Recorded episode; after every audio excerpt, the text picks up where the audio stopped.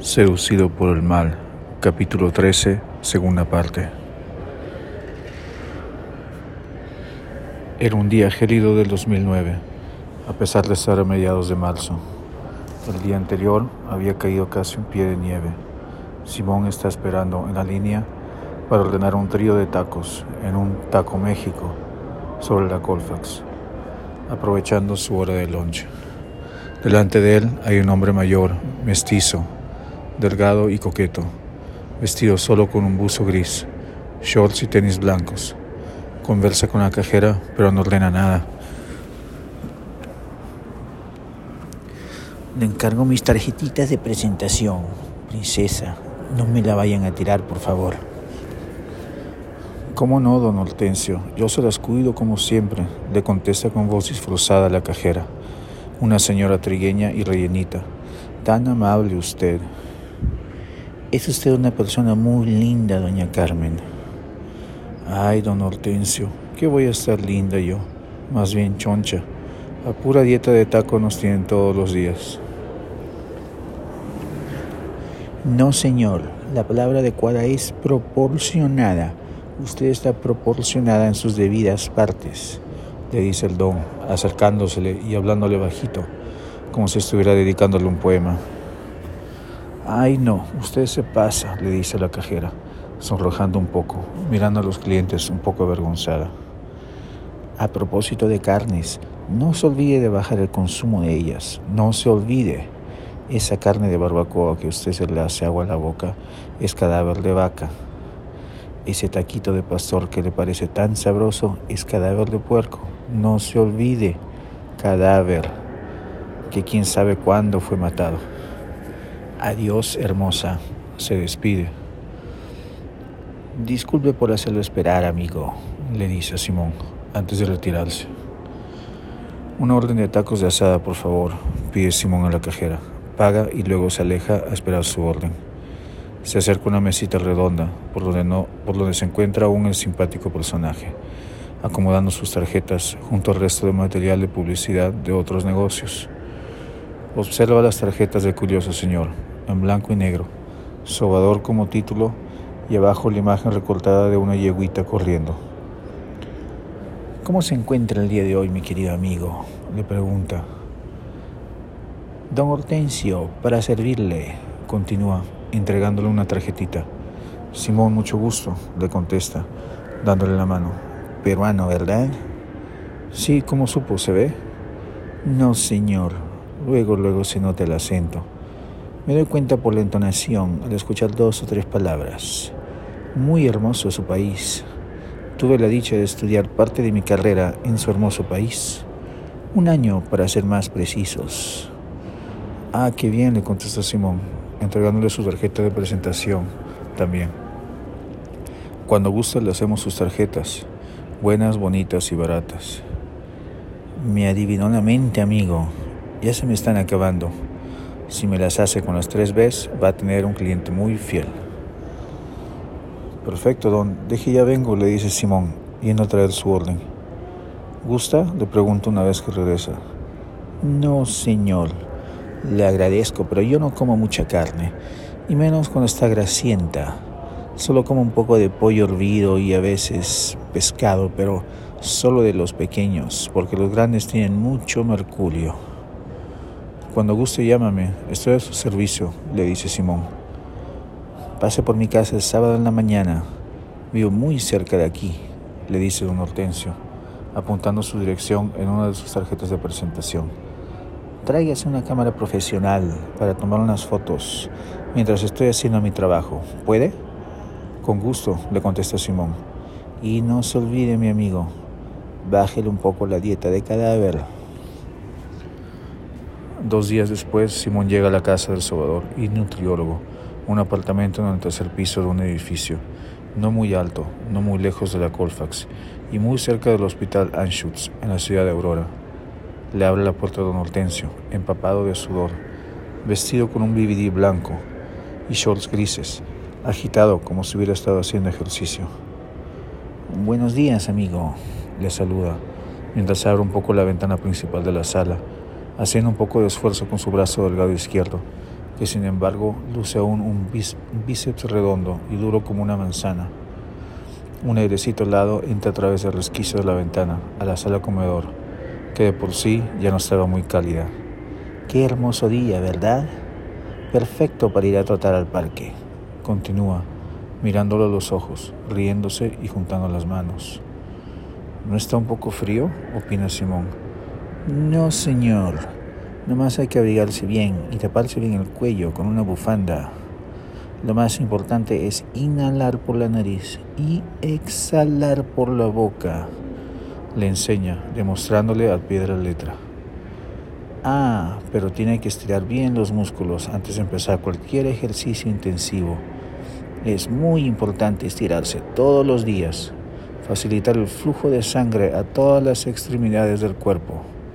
Así como usted no se olvida de comer, tampoco debe olvidarse de estirar sus músculos.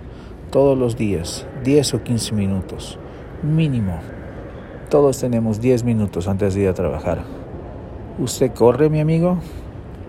No mucho, Don. Me gusta caminar. A veces voy al gimnasio, al balis. Es bueno correr y no hay mejor lugar que la naturaleza, el parque, respirando el olor del zacate, de los árboles, de las plantas, y no al olor de los sobacos y patas, como usted lo hace en los gimnasios, que son lugares cerrados, donde usted además está inhalando bacterias y virus, tocando excreciones humanas cuando usa las máquinas. Cuando guste, vamos al parque a hacer ejercicio, abdominales, planchas. Usted puede usar su cuerpo para fortalecerse. Ándele, lo invito.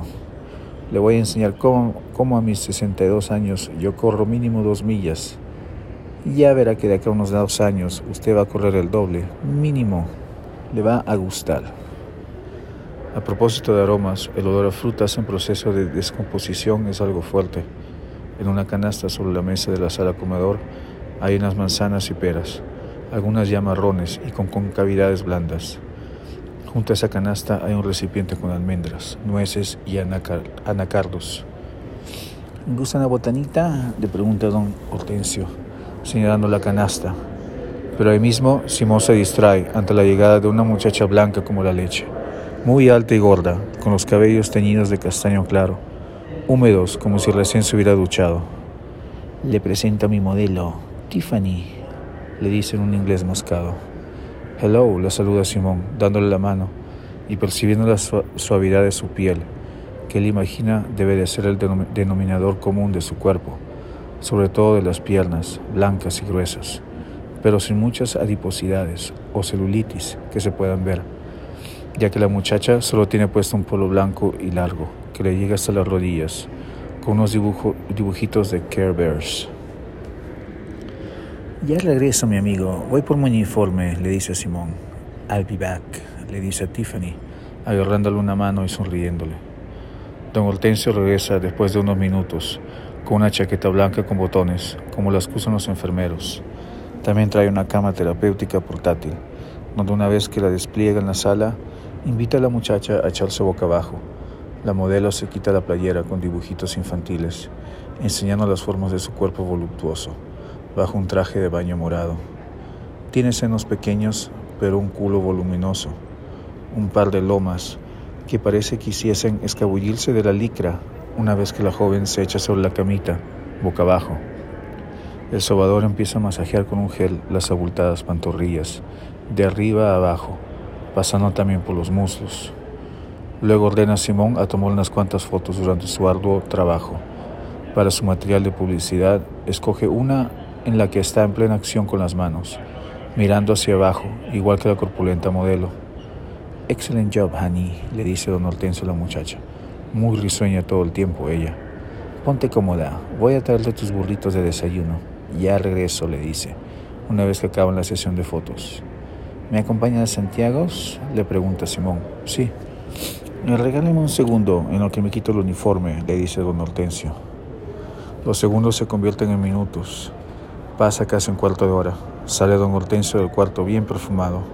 De regreso a la casa con el encargo de la muchacha, unos burritos con tocino picado, se encuentran con la sorpresa de que la muchacha se ha hecho humo. Un par de cajones de don Hortensio han sido rebuscados.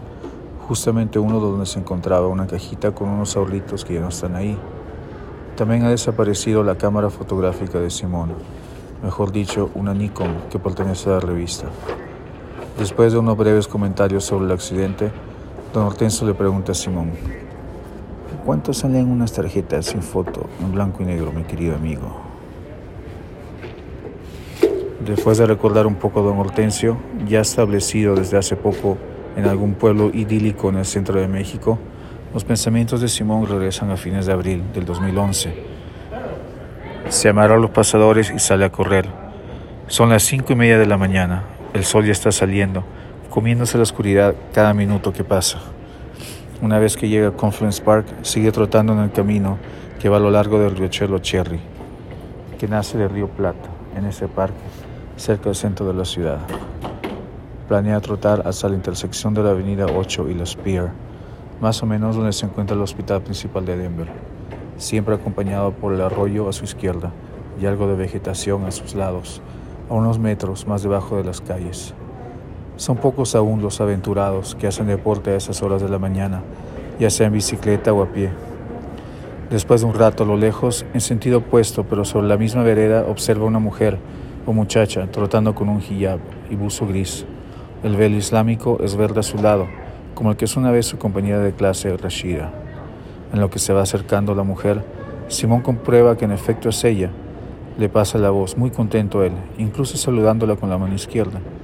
Ella, sin embargo, baja la velocidad y se retrae bastante de él, asustada, mirando al suelo y diciendo algunas palabras en una lengua semítica. Simón se avergüenza y sigue corriendo más rápido para alejarse de esa embarazosa situación. Después de un par de minutos pisa mal con el pie derecho y se dobla el tobillo, dolor que le asevera Judas Calato. Pone los puños a los lados de la cintura, rompiéndose la cabeza sobre lo ocurrido. Esta cojuda habrá pensado que le iba a atacar. Los peores insultos que puedan pensar de una mujer pasan por su turbia mente de regreso a casa. Llega al cantón agotado y aún perturbado. Le entró el indio, como decían su mamá y mami abuela, ya no sale por buena parte del día. Ese día llega tarde a su clase de teatro, la última del semestre. Al acabar la clase, manda un texto a Tom y propone reunirse esa tarde o noche. Se ve en la noche siguiente en el apartamento de Tom, lugar que ya no está tan desordenado como la última vez. También está Andy, como lo esperaba, ya que esos dos se han vuelto uña y mugre últimamente. Los dos están jugando videojuegos de guerra. Una vez que se saludan, juegan unos minutos más, durante los cuales solo se escuchan los disparos de las ametralladoras y uno que otro grito por parte de Andy. Con las manos sujetando el control de videojuegos sobre la panza, redonda y dura como una pelota de básquetbol. Una vez que toman un reposo de su vicio, empiezan a hablar sobre el tema que habían tocado la vez pasada, el del Islam y las mujeres. Andy sigue hablando como disco rayado sobre los buenos tiempos, cuando la sociedad norteamericana estaba fundada en principios nobles cristianos, y al mismo tiempo hablando pestes sobre los defectos de la religión musulmana y la Sharia, que gobierna innumerables países y lugares. Tom habla bastante esta vez y parece estar de acuerdo con cada una de sus intervenciones. Simón es el único que se pone borracho, y una vez que lo consigue, les comenta sobre el incidente con Rashida del día anterior. La zorra pensaba que le iba a violar, dice Simón. No sabía que te excitaban los velos islámicos, compadre, le dice Andy, riéndose de sus propios chistes. Yo no tengo malos gustos, no me gusta el olor a camello, opina Simón. Esas mujeres piensan que están en sus países donde tienen que protegerse de hombres cachondos y apestosos. También acá, Andy, no solo allá, piensan que todos somos violadores. Ya no puedes acercarte a una mujer por miedo a recibir una denuncia de acoso sexual o, peor aún, opina Tom, apresándose a la consola de videojuegos, de videojuegos otra vez. Estamos en los últimos días, amigos. Las mujeres dentro de poco van a querer acostarse exclusivamente entre ellas y nos van a pedir que nos metamos las vergas entre nosotros, por donde sale la caca. Por eso nos piden que aceptemos la homosexualidad para luego practicarla, opina Andy, agarrando la consola también y riéndose, haciendo sonidos porcinos con su garganta mientras come ansiosamente unos chetos. Muere, concha de tu madre, grita Tom, mirando la pantalla. ya bien concentrado en el videojuego. ¿Dónde fue que te la quisiste montar a tu amiga? le pregunta Andy a Simón, mientras chupa los restos de las partículas naranjas de los chetos, pegosteados en sus dedos. Hey, le contesta Simón de mal humor. Lo siento, Big Guy, le contesta Andy riéndose. ¿Dónde se encontraron? En el sendero que va a lo largo del riachuelo Cherry, en la Spear, dice Simón. ¿Más o menos a qué altura? le pregunta Andy. Nos encontramos por la 10 y las Spear más o menos. Era temprano, dice Simón. ¿Corres mucho por ahí? le pregunta Andy. Sí, pero ya no voy a ir más por ahí, al menos por un buen tiempo. Además, cada vez hay más vagabundos y drogadictos, dice Simón. Estás frito, concha de tu madre, grita Andy a la pantalla, manipulando rápidamente la consola y manchándola aún más de color naranja con los dedos. La semana siguiente le toca a Simón la última clase de estudios sobre el Medio Oriente. Ya desde las primeras horas de la mañana se sienten las caricias del sol de primavera que lamen cada parte de piel descubierta de Simón. Son los primeros días de mayo. Antes de llegar al edificio en el campus, ve a Rashida sujetando la puerta y regalándole una tímida sonrisa. Para sorpresa de Simón, que tiene la tentación de ignorarla, esta vez no tiene puesto el velo.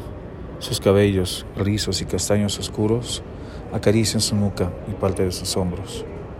Hola Simón, saluda tímidamente al peruano, quien se amansa ahí mismo, pero no llega a responderle el saludo una vez que se calman sus emociones. Lo siento por el otro día, cuando me di cuenta que tal vez eras tú ya estabas lejos.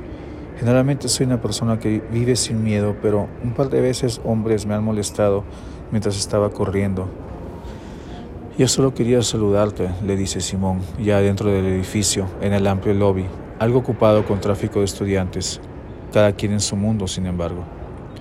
Lo sé, discúlpame otra vez. Por un instante el miedo no me dejó pensar bien, y cuando me había dado cuenta que eras mi compañero de clase, ya estabas lejos, y yo me sentía un poco avergonzada. Un accidente que tuve una mañana que estaba corriendo en City Park muy temprano me dejó un poco traumada. Desgraciadamente me gusta correr temprano porque ya después no tengo tiempo y en la tarde ya llego cansada de la escuela y del trabajo, continúa Rashida, acomodándose parte de sus cabellos castaños y ondulados hacia atrás. Es difícil ser mujer, opina Simón. De todos modos, esa vez un hombre que también estaba trotando y que pasó mi costado en sentido opuesto, me saludó, pero luego me sacó la lengua y la movió y me dijo cosas bien feas. En ese instante paré de correr. Empezaron a temblarme las piernas de lo asustada que estaba. Gracias a Dios el hombre se fue y no me hizo nada. Luego otra vez un hombre, un vagabundo me insultó. Empezó a mascullar cosas que no, le, no entendía bien. Solo entendía algo como zorra musulmana, continuaba Rashida, con la voz un poco entrecortada, algo emocionada, como nunca antes había visto Simón ya que en clase generalmente es como si fuese un volcán en erupción, cuando demuestra y define su opinión. Lo siento, debe ser difícil ser mujer, dice otra vez Simón. Lo es, disculpa que te diga estas cosas. No puedo creer que, bueno, no te ofendas por favor, que le esté contando esto a un extraño. Ni siquiera le he contado a mi madre esto, me da vergüenza. Creo que mejor voy a dejarle correr con el velo. No creo que me proteja tanto de todos modos. Al contrario, puede llamar la atención de algún racista. Que pase lo que tenga que pasar. En invierno, cuando las noches sean largas, me inscribiré en el gimnasio. Simón piensa proponerle para correr juntos, hipnotizado un poco por esos ojos pardos, esos cabellos acaracolados y esa personalidad fuerte y segura, pero se echa para atrás y no lo hace. Empieza a caminar para no llegar muy tarde a la clase. Rashida lo sigue. Siguen platicando mientras suben las escaleras. Para sorpresa de los dos, Andy y Tom no están en clase. Tom llega faltando 20 minutos antes que termine la clase. Andy nunca llega. Tom le comenta a Simón después de clase que estuvieron jugando videojuegos todo el fin de semana.